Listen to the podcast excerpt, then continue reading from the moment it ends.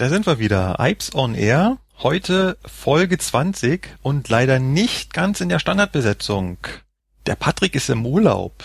Türkei, glaube ich, war's. Ja, auf jeden Fall ganz, ganz, ganz weit weg und nicht in der Lage, einen Podcast aufzunehmen. Deswegen sind wir heute nur, nein, wir sind heute sogar zu dritt. Wir haben auf der einen Seite den Philipp. Hallo. Und wir haben einen Gast. Irgendjemand muss ja den Platz vom Patrick ersetzen, und zwar den Basti. Hallo. Hallo Basti. So, und im Gegensatz zum letzten Mal, wo wir die Niki ein wenig haben warten lassen, mit der Vorstellung, packen wir das heute mal an den Anfang. Basti, wer bist du? Wo kommst du her? Was hast du mit der Bahn zu tun? Ja, ich komme aus Frankfurt, bin der Lokführer beim Regionalverkehr, vorher bei der S-Bahn gearbeitet, noch 29 Jahre jung, zu viel zu mir. Ich weiß aber, dass du ursprünglich von woanders kommst, nicht aus Frankfurt und auch woanders gelernt hast. Das stimmt. Nach der Schule habe ich eigentlich überhaupt nicht gewusst, wohin und habe dann mitbekommen, dass es bei der Bahn noch einen freien Ausbildungsplatz gab als Mechatroniker habe ich mir gedacht, hm, ja, guck's dir mal an, was das ist. Und habe mich dann beworben und den Platz auch bekommen und habe dann sogar 14 Tage nach dem regulären Ausbildungsbeginn angefangen und bin dann schon in eine bestehende Ausbildungsgruppe reingerutscht. Ganz das nenne ich immer Spätzünder. Genau. Meine Karriere hat am 16.09. angefangen statt am 1.09. Und ich bin dann in eine große Gruppe gerutscht, die sich aus Auszubildenden von DB Netz, Bahnbau, DB Regio, DB Fernverkehr, DB Systemtechnik zusammengesetzt hat. Und äh, ich habe damals selber bei DB Reise und Touristik angefangen. Also das, was heute der Fernverkehr ist. DB Reise, äh, verrätst du uns, in welchem Jahr Anno Domini das war? 2002. Ich habe 2002 bei DB Reise und Touristik angefangen oder R&T, wie man dann irgendwann gesagt hat. 2002, oh doch, da, da wusste ich noch gar nicht, dass es die Bahn gibt. Also zumindest habe ich da noch nicht über Eisenbahn nachgedacht. Genau, dreieinhalb Jahre bis äh, 2006. Danach wurde unser, unser Standort in Hannover neu strukturiert, sage ich mal, und ich bin dann äh, zu DB Zeitarbeit weitergereicht worden und habe dann eine Zeit lang im Werk Hamburg Langfelde gearbeitet als Werkhelfer. Als als Werkhelfer und als Mechatroniker macht man da was ungefähr? Also am Anfang ging es in die in die Abteilung Facility Management. Also ich war beim Hausmeister und habe dann äh, ja alles, was mit dem mit dem äh, Werksgebäude selbst zu tun hatte. Also von äh, meine Lampe austauschen oder irgendwo. Äh, ja, toll, das hat ja gar nichts mehr mit Eisenbahn zu tun. Nee, es ist halt ein technischer Beruf und man macht halt so technische Sachen. Das ist okay. vom vom Lichtschalter anbringen über mal eine Lampe tauschen bis irgendwelche Schlösser gängig machen oder tauschen. Also es ist wirklich alles querbeet gewesen. Später wurde ich dann umgesetzt, da musste ich auch ja. wieder an die Züge und bin dann in die in die Speisewagengruppe gegangen und habe mich da um Kaffeemaschinen gekümmert und Zapfanlagen und Spülmaschinen, was halt alles so im Bordbistro, Schrägstrich, Bordrestaurant da war. Das habe ich auch schon in der Ausbildung gemacht. Also in der Ausbildung bin ich auch in der Speisewagentruppe eingesetzt worden und habe dann auch meine Exkursion zu den Steuerwagenleuten gemacht. Und als ich da vorne auf diesem Führerstand ankam, habe ich mir gedacht, boah, cool. Hab mich damit ein bisschen weiter auseinandergesetzt und hab dann schon während der Ausbildung zum Mechatroniker zu mir gesagt, du willst Lokführer machen. Und hast es auch schon ganz viel zu Hause geprobt am Zusi? Ja, Zusi war eine Sache. Das, was der Rechner damals hergegeben hat, das war auch wirklich, wirklich klasse. Ich habe auch einen äh, Auszubildenden kennengelernt, der Lokführer gelernt hat. Der hat mir da auch sehr viel gezeigt. Ich habe auch mit dem Signale gelernt, also habe ihn abgefragt und äh, ja, da ist halt eine super Freundschaft draus entstanden und das hat mir auch ein bisschen geholfen bei der Entscheidung, ich werde Lokführer. Das heißt, du hast dich irgendwann, nachdem du ähm, dann in Hamburg da eingesetzt warst, gedacht, jetzt bewirbst du dich Allzeit? Das wusste ich schon zum Ende der Ausbildung. Also bevor ich die Ausbildung beendet habe, es war damals die Zeit, wo es keine, keine Kurzausbildung gab. Es wäre ja eigentlich eine gute Ausgangssituation gewesen, direkt nach einer technischen Ausbildung äh, die Lokführerausbildung, Stimmt, ja. die kurze hinten ja. dran zu hängen. Das wurde damals nicht angeboten, so dass ich mir dann gesagt habe, da mache ich nochmal den großen Weg und mache nochmal die zweieinhalb Jahre Alp hinterher und ich habe es nicht bereut, weil das, das die zusätzliche Zeit, die man hat, äh, man kann sich viel mehr mit den Sachen auseinandersetzen und es wird halt äh, viel intensiver vermittelt und man hat auch die Zeit, wenn mal irgendwas nicht gleich verstanden wird, dass man sich damit noch mal ein bisschen intensiver auseinandersetzen kann. Ja, das haben wir auch schon in der, in der letzten Folge in unserem Feedback besprochen. Ich sag ja auch, die zweieinhalb Jahre Ausbildung waren zweieinhalb Jahre Gaudi. Ich glaube, das sieht in der Schnellausbildung ganz anders aus. Ja. So, jetzt bist du natürlich unsere Chance, uns mal zu zeigen, wie denn die EIB-Ausbildung in Hannover aussieht. Also als ich die Ausbildung gemacht habe, war das erste Lehrjahr eigentlich nur von Seminaren geprägt, von DB Training. Also ich sag mal, Regensburg gehört ja mit dazu. Das gab's damals auch schon. Regensburg habe ich sogar in der Mechatronik-Ausbildung besucht. Also es war eigentlich super klasse. Hast du es denn zweimal gemacht? Ja, ich war zweimal in Regensburg. Ah, das ist ja unfair, da kanntest du die ganzen Spiele ja schon. Ach, ist immer was Neues dabei. Mhm. Das heißt, so im ersten Jahr quasi nur Theorie, Seminare. Berufsschule. Genau, Berufsschule natürlich auch und dann natürlich auch die berühmten B-Module, das heißt der ganze Betriebsdienst mit hintereinander weg durchgenommen. Nein, glaube ich nicht. Wir waren, wir waren wenig im Betrieb und wenn, dann haben wir, glaube ich, erstmal mit, dem, mit dem Bahnhofsrundgang ange, äh, angefangen. Also wir haben uns den Bahnhof Braunschweig angeguckt, dann schon mal erste so Grundlagen, Signale und äh, Aufbau ja, von einem ja. von einem Bahnhof, Definition von Betriebsstellen. Das waren so so Sachen, die hat man im ersten Lehrjahr gemacht und äh, wir haben uns auch den Betrieb selber angeguckt. Also das heißt, wir waren äh, mal drei, vier Tage auf der auf der Leitstelle bei uns, also da, wo die Fahrzeuge disponiert werden und das Personal. Dann waren wir ein paar Tage in der TP. Auch nicht schlecht, auch nicht schlecht. Ähm, wir haben, wir haben auch in unserem Betrieb sehr viel ähm, Projekte gemacht. Also wir haben dann eine Aufgabe bekommen, äh, stellt mal zu dem und dem Thema was vor, hatten dann auch dementsprechend ein paar Tage Zeit und haben dann sogar äh, Bilder und Videoaufnahmen gemacht und das dann als PowerPoint-Präsentation äh, zusammengestellt. Also es hat wirklich, wirklich viel Spaß gemacht, diese, dieses eigenverantwortliche Arbeiten. Philipp, sowas gibt's bei uns gar nicht, oder? Nee. Das hat wirklich viel Spaß gemacht. Wann hattet ihr die Bremsprobeausbildung? Auch gleich im ersten Jahr oder? Das müsste, glaube ich, am genau Ende erstes Lehrjahr, Anfang zweites Lehrjahr gewesen sein.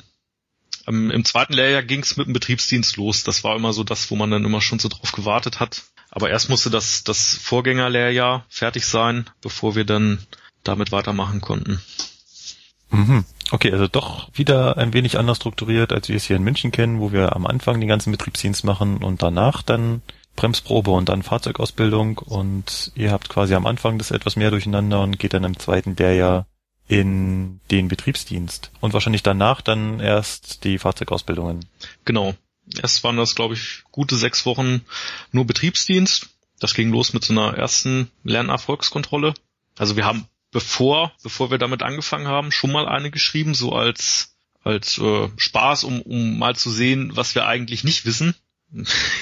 Ich habe es irgendwie geschafft, trotzdem 98 Prozent zu haben. Streber. Da hat der, da hat der Ausbilder auch nicht schlecht geguckt. Aber wenn man schon ein bisschen was mitbekommen hat, dann, dann liest man sich die Fragen auch schon mal ganz genau durch. Zumal ich auch, weil ich ja schon eine Ausbildung vorneweg gemacht habe, auch Gruppenältester war. Oh ja, Gruppenältester war ich auch. Weiß man schon so ein bisschen, wo man vielleicht drauf achtet oder, oder wo die, wo die Fallen sind in den Fragestellungen, wo man, kann ich jedem auch nur immer wieder raten, die Fragen ganz in Ruhe, ganz genau durchzulesen. Oh ja. Wenn gefragt oh ja. wird, was es nicht sein kann. Genau. Ja, die meisten, äh, in manchen Prüfungen ist das nicht ja dann fett gedruckt und unterstrichen. Gibt so auch, nett ja. ist man ja schon mittlerweile. genau. Ja, und nach der, nach dem Betriebsdienst haben wir auch, also in unserer Gruppe hatten wir, glaube ich, auch ein, zwei Anläufe nötig, bis es alle geschafft haben. Kann ich auch nur empfehlen, sich nicht unterkriegen zu lassen, sondern wenn es erste Mal nicht funktioniert, an sich zu arbeiten, gucken, wo sind die Fehler, sind es, sind es Flüchtigkeitsfehler, weil man irgendwas nicht genau genommen hat, da sich nicht ermutigen lassen, es gibt einen zweiten Versuch, dann sollte man sich denn anstrengen, dass man es dann beim zweiten Mal packt. Gibt im Notfall auch einen dritten, aber dann ist Schluss. Genau. Ja, nach dem Betriebsdienst haben wir dann angefangen mit äh, den E-Grundlagen und den Dieselgrundlagen. In unserem Betrieb waren wir eigentlich in der schönen Situation, dass wir E- und äh, Dieselfahrzeuge hatten und auch äh, die Fahrzeugausbildung für die 143 gemacht haben als Lokomotive und den 628 als Dieselfahrzeug. Das klingt schon mal, immerhin, ihr habt eine richtige Lokomotive als Ausbildung gehabt. Ja, und sie haben ein Dieselfahrzeug. Und sie haben ein Dieselfahrzeug. Davon können die S-Bahn München heutzutage nur träumen. Ja. Ja, in, in Braunschweig ist natürlich oder war äh, eine, eine Diesel-Hochburg, weil viele Strecken nach Bad Harzburg und auch äh, durch die Heide Richtung Uelzen-Soltau, das war halt alles von vom Braunschweig aus äh, verwaltet und, und geführt. Und von daher hatten wir natürlich viele äh, 628er und es war auch unser Prüfungsfahrzeug. Also wir haben die Ausbildung für die 143 gemacht, wurden aber darauf nicht geprüft. Also am Ende der Ausbildung haben wir mit dem 628 alleine dagestanden. Okay, jetzt nochmal ganz kurz, jetzt bin ich ein wenig durcheinander gekommen. Du redest die ganze Zeit von Braunschweig, aber eigentlich warst du in Hannover. Wie funktioniert denn das da bei DB Regio? Wer, wo ist denn da wer? Also die, die äh, Ausbildung bei DB Training war immer in Hannover. Der, Bet ja. der, der Betriebsteil war in Braunschweig oder in Hannover.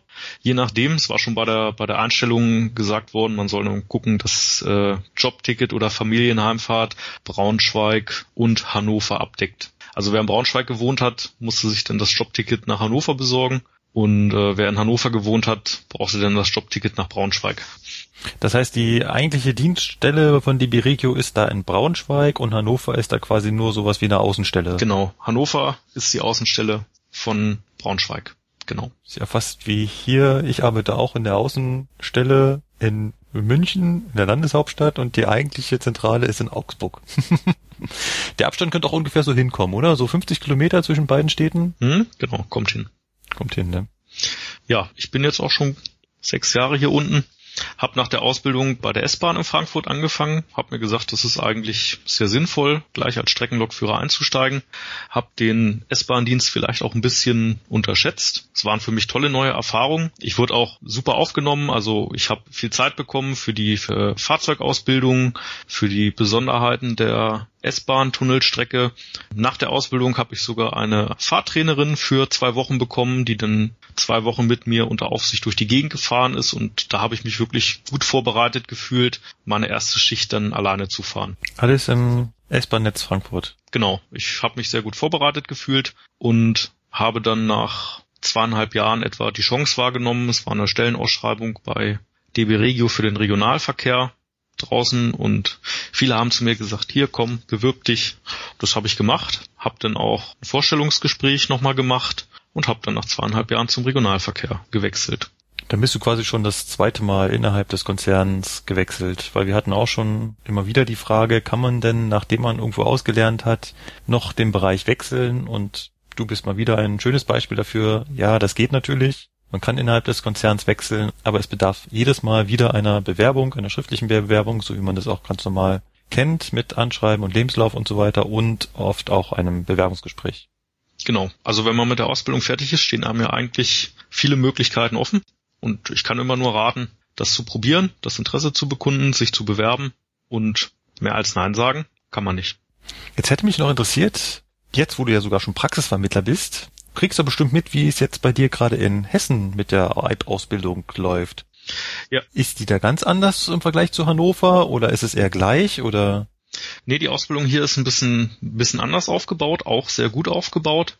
Ähm, Im Regionalverkehr werden die Auszubildenden, die machen auch im ersten Lehrjahr die ganzen Seminare bei DB Training, Berufsschule und äh, im Betrieb findet dann am Anfang so eine ich glaube, einwöchige Marketingausbildung statt, um mit dem, mit dem lokalen Verkehrsverbund vertraut zu werden, in allen seinen Details und Vielfältigkeiten, um Reisenden Auskunft zu geben. Dafür gibt es keine gesonderte Marketingausbildung mehr für Zugbegleiter, sondern es ist halt so ein kompaktes Modul. Dann machen die Auszubildenden im ersten Lehrjahr bei den Kundenbetreuern erste Anfänge Wagenliste Bremszettel. Sie lernen das Aufgabengebiet kennen, was die Zugbegleiter so jeden Tag machen und fangen halt mit ersten betrieblichen Sachen an, abfertigen, äh, Bremsprobe, Wagenliste und Bremszettel und kommen dann auch im Laufe des ersten Lehrjahres zu, zu den, zu den TFs, zu den Praxisvermittlern, wo dann das Ganze auch nochmal in der Praxis vertieft werden kann. Also wir machen dann wirklich, wenn sich die Möglichkeit bietet, während der Schicht eine Bremsprobe oder probieren wir Bremsprobe mit Störungen, um einfach das, das theoretisch Gelernte in der Praxis umzusetzen um Bauteile in der Praxis zu sehen, wo sie sich befinden und ja, um die, um die Abläufe kennenzulernen und das schon ein bisschen zu festigen, wie man bestimmte Sachen, die vielleicht in der Theorie, wo jeder sagen kann, hm, weiß ich, wie es gemacht wird, aber in der Praxis sich dann die Frage stellt, wie macht man das jetzt? Finde ich toll. Das klingt deutlich praxisorientierter und vielfältiger, als ich es von der S-Bahn kenne. ist es auch. Es ist ja jeden Tag dann mit einer, mit einer, mit einer Lokführerschicht verbunden. Man hat eigentlich in der Zeit auch schon die Möglichkeit, in den Betrieb reinzuschauen, eventuell erste Unregelmäßigkeiten kennenzulernen. Also vielleicht ist es ja mal erforderlich, dass ein Befehl geschrieben wird oder letztens hatten wir auch mal ein ZS8, auch sehr selten da freut man sich, oh, das Gefühl kenne ich noch aus den ersten Lernfahrten oder dann auch bei den Fahrten bei der, bei der Fahrausbildung bei der Eigentümer, wo man sich auf diese Besonderheiten freut und dann zum ersten Mal ein ZS1 sieht oder ein ZS8. Oh, das war mal was ganz Besonderes. Genau. Und deswegen ist das, das erste Lehrjahr eigentlich, finde ich, immer sehr schön. Wir haben viele, viele Möglichkeiten, die theoretische Ausbildung dann in der Praxis nochmal äh, umzusetzen das macht auch den Auszubildenden viel Spaß, denn mal die Unterschiede zu sehen, theoretisch, praktisch und dann auch sich mit den Problemen vielleicht auseinanderzusetzen, die es draußen gibt, die die Theorie vielleicht nicht kennt. Und dann wahrscheinlich auch im zweiten der ja dann die den Betriebsdienst und dann danach die Fahrzeugausbildungen. Genau. Die Auszubildenden in, in Frankfurt machen mittlerweile, früher war es 420 und 423, heute ist es äh, 430 und 423. Gut, Zurückfrage, das sind aber jetzt eigentlich S-Bahn-Fahrzeuge. Ist das da nicht getrennt? Es, es ist äh, bisschen durcheinander. Es ist so, dass die Auszubildenden beim Regionalverkehr eingestellt sind, aber ihren, ihren betrieblichen Einsatz nur bei der S-Bahn machen. Also sie kriegen nur die S-Bahn-Fahrzeuge zur Ausbildung und werden dann auch anschließend bei der S-Bahn in Frankfurt übernommen. Das heißt, das ist ja ein wichtiger Punkt. Wenn Sie jetzt quasi fertig ausgelernt sind, dann fahren Sie nicht mit der 11 oder 146 oder was auch immer, sondern Sie sind dann nur im S-Bahn-Netz unterwegs und müssen sich dann quasi anschließend, wenn Sie dann mal was anderes fahren wollen, quasi genauso wie du von der S-Bahn wieder wegbewerben. Genau, es sei denn, es werden in der Ausbildung gute Leistungen erzielt und es besteht in absehbarer Zeit Bedarf bei Regio, also beim Regionalverkehr. Dann kann es natürlich auch sein, dass direkt eine Übernahme beim Regionalverkehr vereinbart wird. Also es ist so, nach der Führerscheinprüfung müssen die Auszubildenden mindestens ein halbes Jahr bei der S-Bahn fahren. Ansonsten ist natürlich, wenn man von seinem Ausbildungsbetrieb weggeht, stehen einem natürlich ganz normal alle Möglichkeiten offen. Interessant, interessant, dass das da so ganz, ganz anders funktioniert. Gut, dann danke schon mal für die ausführliche Auskunft. Ich fand das sehr, sehr spannend. Und wir leiten über zum Philipp. Und jetzt ganz, ganz, ganz gut, weil in Frankfurt sind früher ganz viele 420 gefahren, genauso wie in München. Nur in München haben wir sie wieder zurück. Und damit unsere Lokführer die auch fahren können, gibt's hier natürlich eine 420-Ausbildung. Und genau diese hat der Philipp gerade. Genau. Es ist aber schon recht interessant, ne? Wir sind die Ersten, die sie weggegeben haben und sind die Ersten, die sie wieder kriegen. Die, die Ersten, die sie wieder haben wollen, ja. muss ich aber sagen, ich persönlich habe mit dem 420 überhaupt gar, gar keine Erfahrung. Also ich habe sie weder als Fahrgast mitbekommen, weil ich komme ja ursprünglich aus Berlin und da hatten wir die nicht. Ja. Da haben wir ganz spezielle eigene S-Bahn-Fahrzeuge und ich bin erst im Jahr 2010 hier runtergekommen nach München und da gab's nur den 423. Ich kenne den 420 nur aus Museumsfahrten. Beim den 001 oder was? Ja, genau, den, den, den 001, den es hier unten in München gab, da war ich einmal bei so einer Museumsfahrt dabei. Und jetzt muss man sich vorstellen, dass genau dieses Museumsfahrzeug hier wieder im Planeinsatz ist. Jetzt natürlich die Frage, Philipp, wie fährt sich denn dieses Museumsfahrzeug? Sehr gut. Also wir sind, also wir haben ja am Montag angefangen mit dem 420 und da hieß es dann erstmal so Richtlinienausgabe, Schlüssel verteilen und alles. Und dann haben wir Theorie gemacht. Ja, und am Freitag sind wir dann wirklich das erste Mal gefahren. Das war nur ein bisschen rangieren bei uns in Werksteinhausen, aber es hat trotzdem richtig viel Spaß gemacht. Jetzt mal eine ganz doofe Frage. Wie gesagt, ich habe null Ahnung von dem mhm. Teil. Mhm. Wie fährt man? Also hat's auch so einen kombinierten Fahrbremshebel wie der 423 oder? Genau, du hast ähm, den Fahrbremsschalter, wie beim 423 ja. auch. Und du hast zusätzlich noch ein Führerbremsventil, was ein richtig funktionierendes Führerbremsventil ist, nicht so wie beim 423 dieses ja dieses Rückfallhilfs, ja, was man nie richtig, benutzt. Du weißt, was ich meine. Ähm, ja. Ich hoffe, alle anderen auch. nee, das ist der für 2040 super. Was, was gewöhnungsbedürftig ist, ist halt wirklich, dass der 420, der hat ein anderes Fahrverhalten als der 423. Du darfst den Fahrbremsschalter nicht gleich äh, so Art Hebel on the Table, das darfst du nicht machen beim 420 und die elektrische Bremse, die hat schon wieder einen anderen Einsatzwert, äh, die ist ein bisschen verzögerter als beim 423, also Da steckt ja auch noch ganz andere Technik hinter, Ja, oder? ja. Also in 423 haben wir asynchrone Drehstrommotoren.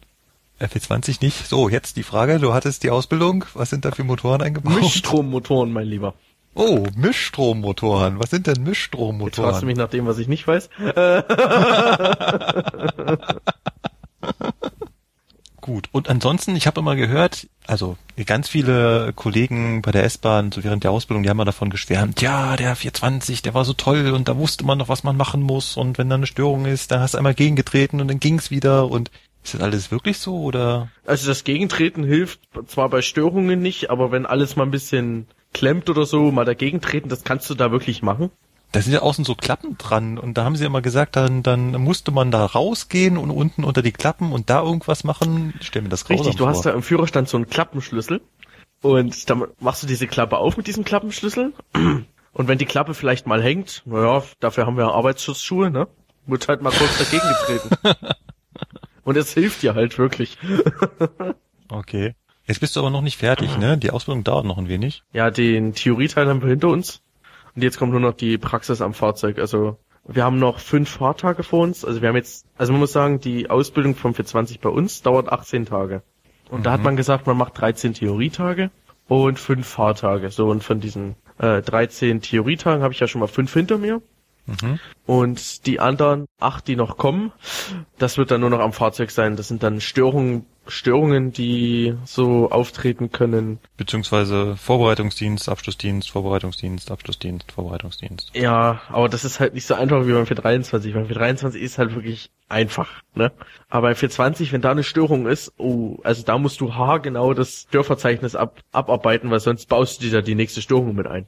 Ja, 423 Störung ist immer relativ einfach. Also es war in der Ausbildung schon immer lustig, weil die Störungen bestanden da meistens daraus, dass der Ausbilder ein, eine Sicherung ausgelegt hat. Und wenn du da halt reingeguckt hast, also erstens mal hat das Fahrzeug schon gesagt, Leitungsschutzschalter gefallen, Genau. Äh, hast in den Schrank geguckt, ah, Leitungsschutzschalter ist ausgelegt. Ja. Hast den Ausbilder so angeguckt, soll ich den wieder einlegen? Mhm. Hast du wieder eingelegt, oh, Störung behoben. Ja, wir haben es jetzt schon auch in den ersten fünf Tagen erlebt, dass wenn der Ausbilder einem eine Störung eingebaut hat, da ist noch eine zusätzliche Störung mit dazugekommen, die von ihm gar nicht beabsichtigt war. Okay. Also das ist, das, das war sehr komisch an den ersten fünf Tagen schon gewesen.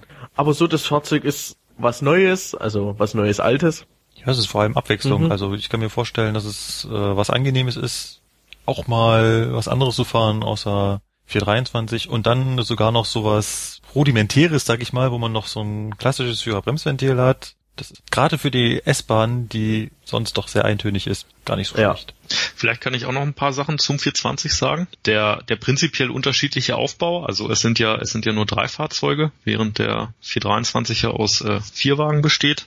Ist es beim 420 sind es ja nur drei, wo die Aufteilung auch anders ist. Also die, die Gerätschaften, die sind ja alle unten verbaut. Die beiden Endwagen mit den Trafos, mit dem Stromabnehmer in der, auf dem Mittelwagen und den zwei Luftpressern.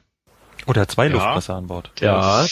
Der 420 hat alles doppelt, außer den Stromabnehmer und den Hilfsluftpresser, aber ansonsten hat er alles doppelt. Das sind zwei eigenständige Anlagen, sozusagen. Genau, jeder Endwagen hat ein Trafo. Es sind alle Achsen angetrieben. Alle, also wirklich jedes Drehgestell ist einzeln angetrieben. Und im Mittelwagen befinden sich die ganzen äh, Hilfsbauteile, also die Luftpresser, der Stromabnehmer ist auf dem Dach. Vereinzelt waren auch noch äh, zwei Stück drauf, aber das ist mittlerweile alles zurückgebaut worden. Wie ist denn das eigentlich? Uns wurde erklärt, wir haben ja in der Münchner Stammstrecke eine Besonderheit bei der Oberleitung und zwar laufen da zwei Oberleitungskabel nebeneinander, also wenige Zentimeter auseinander, zwei Kabel, wo normalerweise die Oberleitung ja nur aus einem Kabel besteht. Ja. Jetzt habe ich hier die zwei Profis. Hängt das wirklich damit zusammen, dass der 420 so viel Strom verbraucht oder hat das einen anderen Hintergrund? Also ich kann, ich kann von zwei Varianten berichten. Einmal kenne ich auch diesen, diesen Mythos, dass es äh, doppelte Einspeisung ist, da der äh, 420 maximal, glaube ich, mit 1050 Ampere in Dreifachtraktion, also dreimal 350 Ampere zu Buche schlägt. Und die andere Variante, die ich mir von einem Oberleitungstechniker habe erklären lassen, ist, dass es einfach das Halteseil ist, was im Tunnel nicht vorhanden ist, also nicht da drüber hängt, sondern daneben. Das sind die zwei Varianten, die ich als Antwort bekommen habe auf diese Frage. Oh, das muss ich mir nochmal genauer Also ich anschauen. kenn- Haben wir im Tunnel wirklich kein Tragseil? Also ich kenne nur die Variante, dass äh, mit dem Energieverbrauch, dass wir dank unserer hohen Taktdichte, dank unseren zwei Minuten, zu viele Fahrzeuge in einem Abschnitt haben, dass die Oberleitung damit überfordert ist und wir eine zweite Oberleitung brauchen. Und der 420 mehr Energie zum Anfahren braucht als der 423. Also, Weil wir haben beim 423 jetzt ja genauso viel Fahrzeuge und da bräuchte man die wohl nicht. Ja, das merkt man auch im Anzug. Wie gesagt, der 420, der, der geht einfach. Der geht so richtig ab. Der geht wirklich, der geht wirklich so richtig ab. Beim 423 hast du dann noch diese Anfahrautomatik, kann man es ja nennen. Ja. Und ja. beim 420. Ach stimmt, die, die, die, die Haltebremse und da, die er langsam abbaut und dann baut er es langsam. Und das gibt's beim 420. Hat der 420 eine Haltebremse? Nein, hat er nicht. Den 420, den muss man wirklich noch klassisch an jedem Halt einbremsen, dass er nicht wegrollt. Und das machst du auch über das Führerbremsventil dann? Genau, genau. Also du kannst das auch mit dem Fahrbremsschalter machen, wenn, ja. also die E-Bremse geht ab 8 kmh circa aus, oder lässt die, die Wirkung lässt ja dann schon eher nach, und dann schaltet sich die Druckluftergänzungsbremse zu, und äh, damit bremst du halt den Zug bis zum Stillstand. Und okay. mit der kann man auch den Zug festhalten im Stand. Äh, in im Stand. Ja. Aber wenn du es nicht machst, würde er quasi wegrollen. Was beim 423 ja nicht passieren kann. Also wenn der 423 halt eben zum Stillstand gebremst wurde, dann liegt die, liegt die Haltebremse an und die verschwindet erst, wenn eine bestimmte Zugkraft wieder aufgeschaltet ist. Das heißt, den 423 zum Wegrollen zu kriegen aus Versehen ist schon sehr, sehr schwer. Ja, und beim 420, das geht halt einfach. Das haben wir bei dem Vorbereitungsdienst schon gemerkt, wo dann der Part mit der Bremsprobe kommt und dann wirklich alle Bremsen gelöst sind und du stehst leicht im Gefälle, hm, du rollst ja. weg, ja. okay, oh gut. Wegrollen kann ich mit meiner 245 auch. Die hat auch keine Haltebremse. Aber in Folge 18 haben wir schon mal über die 255 berichtet. Damals Teil 1. Da ging es vor allem um die Traktionsarten, die es bei Diesel-Loks gibt.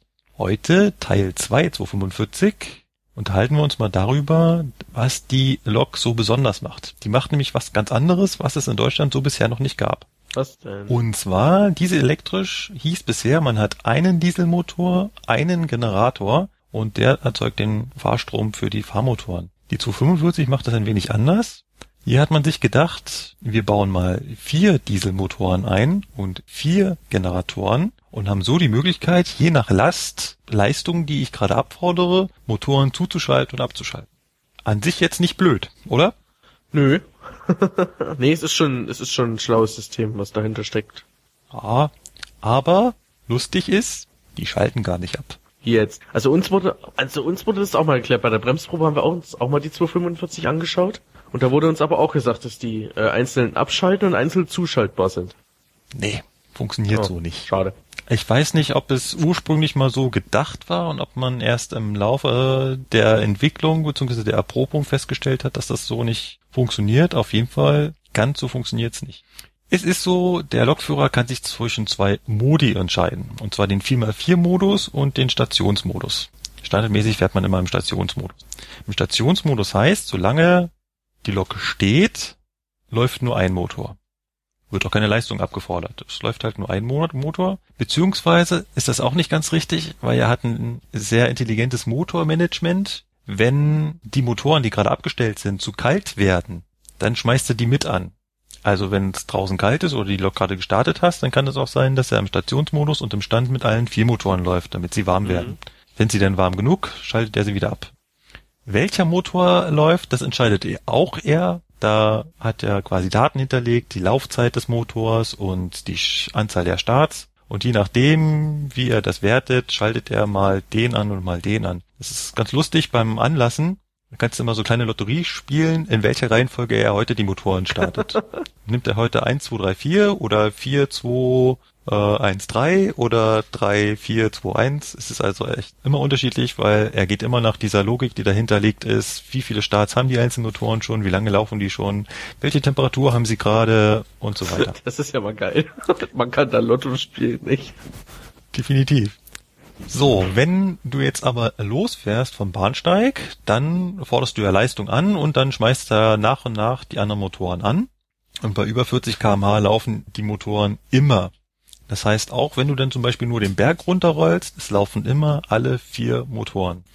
Was er allerdings anders macht, was jetzt das Energiesparende sein soll, ist, dass die Motoren ihre Drehzahl reduzieren. Das heißt, sie fallen irgendwann, also die Motoren, die du quasi leistungstechnisch gerade nicht brauchst, fallen quasi in so einen Leerlauf ab Und nur der Motor, der gerade einspeisen soll, gerade richtig Energie erzeugen soll, der hat halt eben eine höhere Drehzahl. Das ist das, was noch von dem ursprünglichen Konzept, dass man die Motoren abschaltet, übrig geblieben ist. Und deswegen gibt es die Diskussion darüber, wie viel das dann überhaupt noch bringt. Gibt es auch seitenlange Diskussionen im Internet, zum Beispiel auf Drehscheibe Online hatte ich das gefunden, wo sich Ingenieure darüber unterhalten, dass das System total ineffizient ist, weil man muss natürlich bedenken, wenn man vier Motoren und vier Generatoren mitschleppt, dann ist es natürlich auch ein viel, viel größeres Gewicht, als wenn ich nur ein Motor und einen Dieselmotor hätte. Ich habe ja alles vierfach ja. dabei. Erhöht das Gewicht der Lok. Die Lok hat, wie bereits erwähnt, sowieso schon ein Gewichtsproblem. Wir mussten ja schon am Dieseltank einsparen. Deswegen, ob das Konzept so mit den vier Motoren gelungen ist und ob es so viel bringt, fraglich, fraglich. Ja, aber warum baut man das dann, warum macht man das dann so?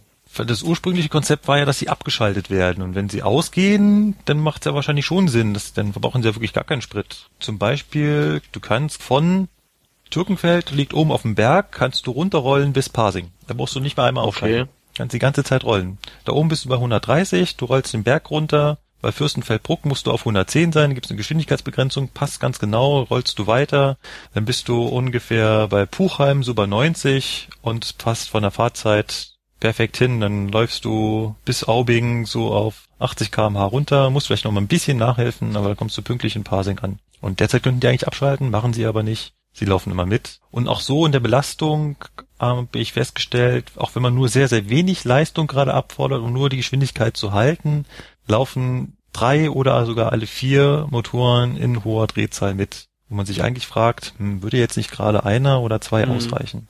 Was natürlich schön ist, am Bahnsteig, kann ich den Wagenzug mit Strom versorgen. Das ist ja immer noch so ein Problem bei Dieselloks.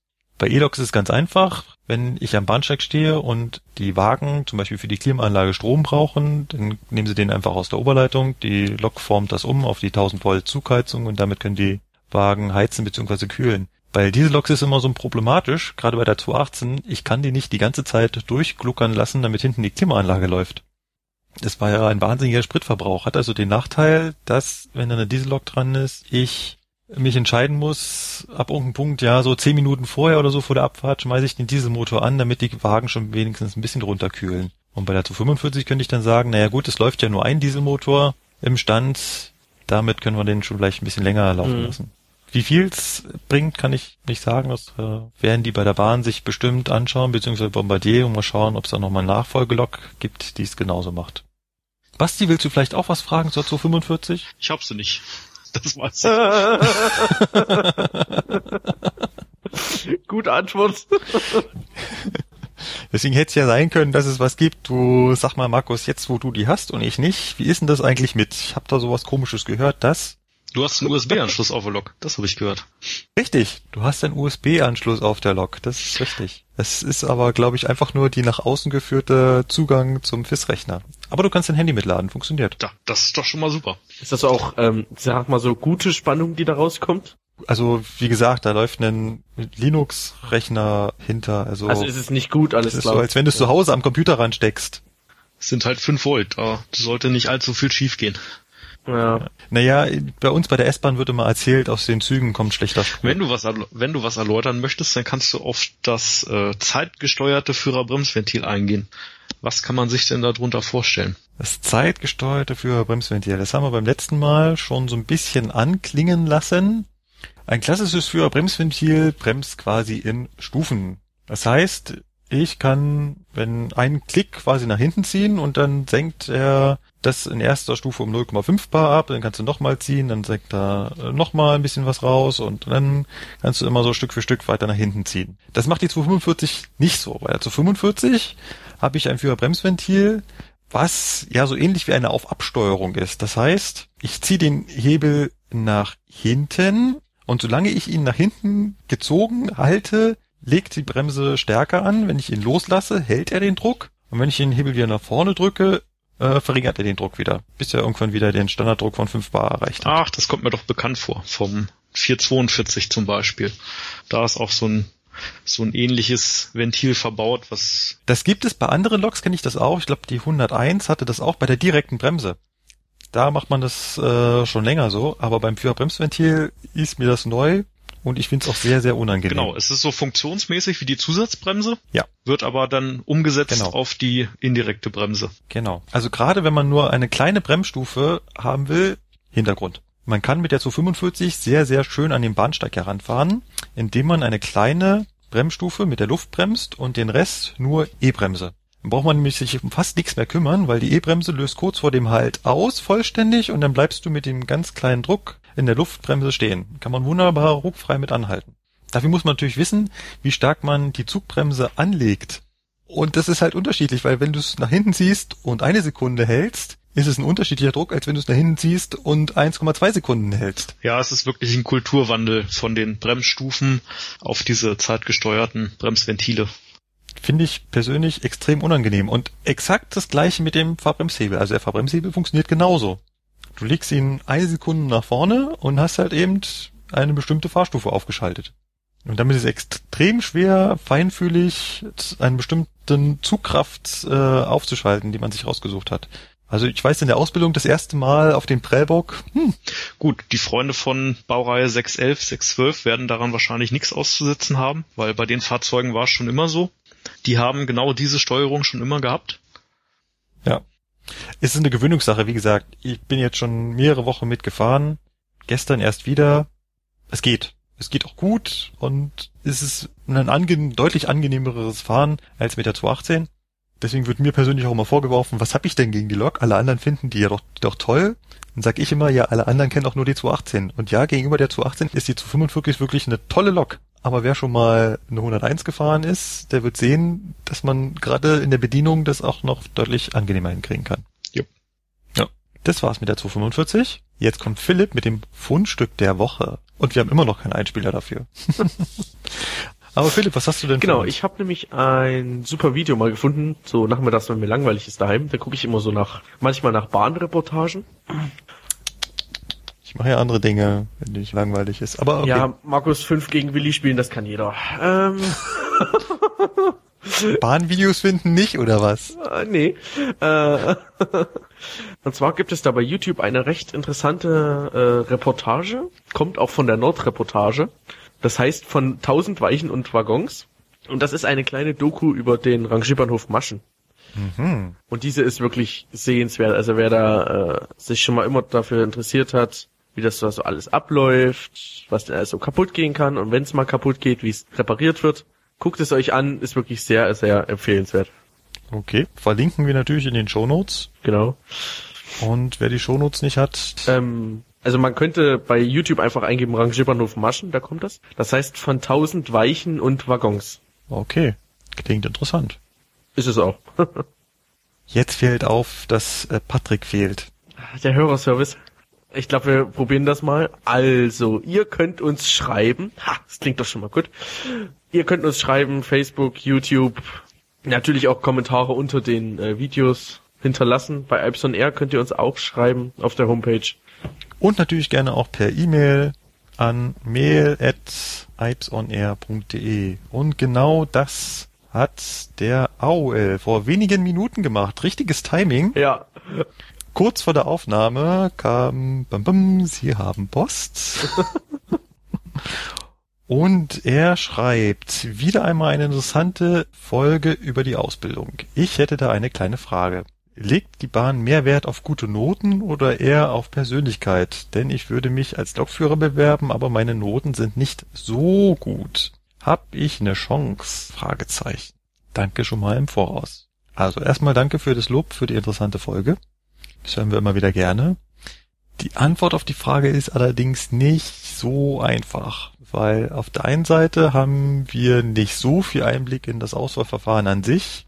Zudem ist es mittlerweile relativ komplex. Das ist nicht so, dass man da einer Person was schreibt, die guckt sich das an und sagt, ist toll, sondern es geht durch mehrere Instanzen in der, in der Konzernzentrale. Ich, auch wenn man das an das eigentliche Unternehmen schickt, also zum Beispiel an die S-Bahn München, dann muss die das trotzdem an die Konzernzentrale weiterleiten und da wird es bearbeitet. Das heißt, so sehr können wir gar nicht sagen, auf was da jetzt genau geachtet wird. Es wird auf Noten geachtet. Das auf jeden Fall. Gerade, so hat man uns das erzählt, im Bereich der Naturwissenschaften ist es gern gesehen, wenn man da gute Noten hat. Wenn man jetzt in Literatur oder im Französisch oder Sport jetzt nicht ganz so toll ist, das ist dann eher weniger wichtig. Da differenziert man schon zwischen den Fächern, aber es wird auf Noten geachtet. Unser Tipp daher, erstens, bewirb dich direkt beim Unternehmen, das heißt nicht zentral beim DB-Konzern, sondern wenn du zum Beispiel zur S-Bahn, als beispielhaft zur S-Bahn München wollen würdest, dann bewirb dich direkt bei der S-Bahn München. Die hat mich noch die Chance, eventuell dazu zu schreiben, den wollen wir unbedingt sehen oder der ist besonders interessant. Dann zweiter Tipp, mach auf jeden Fall ein Praktikum bei dem Unternehmen, weil das gibt dem Unternehmen die Chance, dich kennenzulernen und vor allem deine von dir erwähnte Persönlichkeit kennenzulernen. Und wenn du da zeigst, hey, das ist ein Typ, der hat was drauf, da ist ihm die Schule nur irgendwie nicht so gesonnen, die scheint ihn nicht zu mögen, aber der Typ kann was, den wollen wir auf jeden Fall haben, dann hat natürlich der Betrieb da Möglichkeiten, darauf einzuwirken. Und als letzte Chance gibt's dann noch den Einstieg über Chance Plus. Das ist ein Programm des DB-Konzerns für gerade für Schüler, die nicht so gut in der Schule sind, um einen Einstieg bei der Bahn zu finden. Da macht man quasi ein Jahr extra Ausbildung im Vorhinein. Das ist so eine Art Vorbereitungskurs. Der findet auch im Unternehmen statt, das heißt zum Beispiel auch bei der S-Bahn München. Da ist man zum Teil direkt bei der EIP-Klasse des entsprechenden Jahr Lehrjahres, macht aber andererseits auch Vorbereitungskurse in der Berufsschule und bei DB Training. Und anschließend kann man dann, wenn man dort gute Leistung gezeigt hat, einfacher in die EIP-Ausbildung übergehen. Von daher nochmal zusammengefasst, so hundertprozentig können wir es nicht beantworten, aber wenn du die Tipps beachtest, dann hast du, glaube ich, ganz gute Chancen, dich bei uns zu bewerben. Ich hätte vielleicht auch noch zwei Pünktchen. Bei der zentralen Bewerbung sollte man, wenn man schon ein bestimmtes Ziel hat, also ich sage mal Personenverkehr oder Güterverkehr, das auch mit reinschreiben, damit es den Fall, der, ja. der Stelle auch leichter gemacht wird, äh, deine Bewerbung jetzt an die an die richtige Stelle weiterzugeben. Also während seine Bewerbung schreibt, er möchte unbedingt ICE fahren, wird dann wohl zum Fernverkehr weitergeleitet denn es sieht im, im Unternehmen oder wenn man dann das Vorstellungsgespräch hat, zum Beispiel beim Regionalverkehr und gefragt wird, was man sich so drunter vorstellt und man sagt, man möchte ICE fahren, kann ich aus äh, eigener Erfahrung berichten, dass kommt nicht bei den an. Leuten, die im, im Regionalverkehr arbeiten, nicht so gut an. Also man sollte schon schon wissen, worauf man sich bewirbt und auch was die was die Firma macht. Also dass der Regionalverkehr Regionalverkehr fährt und der Güterverkehr Güter. Alles andere wirkt sonst sehr unvorbereitet wenn man hier bei der S-Bahn auftaucht im Vorstellungsgespräch und sagt, ja, man findet es ganz toll, Loks zu fahren und blockbespannte Züge, hm, kommt auch nicht gut. Ist vielleicht äh, das falsche Argument. Ja. ja. Genauso sollte man sich auch noch mal so ein bisschen über das, das äh, Unternehmen informieren, also grob ein paar Zahlen, wie viel Mitarbeiter hat zum Beispiel das Unternehmen oder, oder speziell jetzt äh, das Unternehmen, wo man sich bewirbt. Äh, das kann man im Internet rausfinden, ein bisschen was steht über die Betriebe da genau, das sind so die Sachen, die ich noch beitragen könnte. Klar, die üblichen Tipps zum Bewerbungsgespräch stimmen hier natürlich auch. Vorher mit dem Unternehmen auseinandersetzen, auch die Standardfragen im Kopf schon mal durchgehen, die immer, immer wieder kommen. Die kann man sich auch im Internet raussuchen, die, die stellen die meisten Personaler was stellen Sie sich denn hier vor? Wo möchten Sie gerne landen? Warum wollen Sie unbedingt in unser Unternehmen? Was sind Ihre Stärken? Was sind Ihre Schwächen? Das sind so die Fragen, die immer und immer wieder kommen. Und wenn man da im Kopf schon so einigermaßen die Antwort drauf hat, dann fällt es einem im Vorstellungsgespräch natürlich leichter. Interessante Frage ist auch immer Team, Teamgeist könnte man sicher sagen, als Lokführer sitzt du allein da vorne, hast du kein Team um dich rum. Die Antwort halte ich aber für überstürzt. Immerhin muss man bedenken, man arbeitet ja, ja auch mit den ja. Fahrdienstleitern zusammen, mit den Leitstellen. Von daher ist Teamarbeit schon ein wichtiger Punkt, dass man sich auch mit den verschiedenen Charakteren auseinandersetzen kann und dass man halt zusammenarbeiten muss, um ein gutes Ergebnis zu erzielen. Man arbeitet auch mit anderen Lokführern zusammen. Ich habe es erst gestern wieder erlebt, wie es nicht funktionieren sollte. Muss ich ja diese zwei Loks vorbereiten äh, äh, ähm, im Werk und danach nach Parsing fahren. Und dann kommt der andere Lokführer dazu. Und als der andere Lokführer dazu kam, da wurde ich dann erstmal zurechtgewiesen, was ich alles richtig und was ich alles falsch gemacht habe. Und da und in einer Art und Weise, wo man sich dann gleich als Lokführer zweiter Klasse vorkam, als wenn man gerade erst aus der Ausbildung entlassen wurde und hier ganz neu wäre. Das ist einfach grausam. Und da sage ich mir ganz genauso sollte es in einem Team nicht laufen. Also auch Lokführer müssen teamfähig sein, halbwegs. Wir haben noch eine zweite Zuschrift. Und zwar ist die schon etwas älter. Sie kam vom Philipp. Und der Philipp kriegt hiermit offiziell den Preis für die längste Zuhörerzuschrift für einen Podcast, die es je gab. Dankeschön, Markus, danke. es war bestimmt eine A4-Seite. Sehr interessant, sehr viele Informationen über die Baureihen, über den 643 und so weiter. Mehr als hier in dem Podcast Platz hätte. Er ist da sehr, sehr bewandert. Wird sich auch bewerben in NRW ganz, ganz schwieriges Pflaster gerade, weil er sich in ein Unternehmen bewirbt, was gerade in der Ausschreibung steht. Das ist dieses Expressnetz. Da gibt ja ganz viele Probleme mit National Express, die da sich auch bewerben. Von daher wünsche ich ihm da viel, viel Glück, dass das passt, dass er erstens zur Ausbildung eingestellt wird und dann da auch seinen Arbeitsplatz behalten kann. Apropos National Express, habt ihr das mit Nürnberg mitbekommen? Juhu! Ja, haben wir. Ja, man kann sich freuen. Also ich glaube, alle unsere Zuhörer haben es auch mitbekommen, aber so im Nachhinein DDB hat ja Einspruch eingelegt gegen das Verfahren, bei dem National Express gewonnen hat und die S-Bahn Nürnberg betreiben sollte. Und die Vergabekammer in Bayern, die dann für diesen Einspruch zuständig ist, hat nicht nur gesagt, dass das, dass die Vergabe falsch war, sondern hat sogar National Express aus allen weiteren Vergabeverfahren rausgeschmissen. Das heißt, sie stehen nicht mehr mehr zur Diskussion, ob sie jetzt nochmal dürfen oder nicht. Sehr, sehr spannend. Natürlich hat sowohl National Express als auch die BEG selber jetzt gegen diesen Einspruch nochmal geklagt. Das heißt, wir wissen immer noch nicht, wie es weitergeht. Aber die DB hat wieder Chancen, die S-Bahn weiter betreiben zu können. Das nur als kurzer kleiner Einschub. Kommen wir zur letzten Zuschauerfrage und zwar kommt die von unserem treuen Zuhörer der Baureihe 1440 und er hat auf YouTube geschrieben. Erstmal herzlichen Glückwunsch zum Geburtstag. Ja, wir hatten in der letzten Folge Geburtstag. Ein Jahr. Er ist bei der seit der ersten Folge dabei, sag ich ja, treuer Hörer. Aber was er nicht versteht, er hat auch eine ganz, ganz, ganz, ganz lange Nachricht geschrieben, das könnt ihr ja alle unter unserer Folge 18 durchlesen, deswegen lesen wir die jetzt nicht vor. Aber er hat da sehr detailliert geschrieben, wie seine Ausbildung abläuft und was sie da alles machen und sie machen eine ganze, ganze Menge. Ja, da fällt einem schon die Kinnlade runter, muss man schon wirklich sagen. Also ja. Hammerhart. Definitiv. Sie gehen sogar eine Woche bei Schenker, um äh, Praxis zu machen. Wahnsinnig toll. Ich will auch. Ja, hätte ich auch gern gemacht. Mann. Von daher wäre toll, wenn das alle so machen. Aber wir haben ja schon gehört, andere Unternehmen, andere Sitten, andere Ausbildung. Und hier ist scheinbar ein vollbildliches Unternehmen am Start. Vielleicht kann er ja im nächsten Kommentar mal runterschreiben, wo er da die Ausbildung gemacht hat. Ich glaube, das Unternehmen kriegt die ein oder andere Bewerbung mehr. Im Prinzip sind wir damit durch. Das war Folge 20, ja auch schon so ein kleiner Geburtstag. So also, eine so eine runde Zahl, ne? So eine runde Zahl, ist doch toll. Und die dann noch mit so einem tollen Gast. Nochmal vielen Dank an den Sebastian. Immer gerne wieder. Ich hoffe doch. Es hat wirklich Spaß gemacht und so viel Know-how wieder hintersteckt, müssen wir dich doch deutlich öfter einladen. Gerne. Leider haben wir diesmal äh, den Patrick nicht dabei gehabt. Das heißt, das Special über die 363 müssen wir ein wenig verschieben.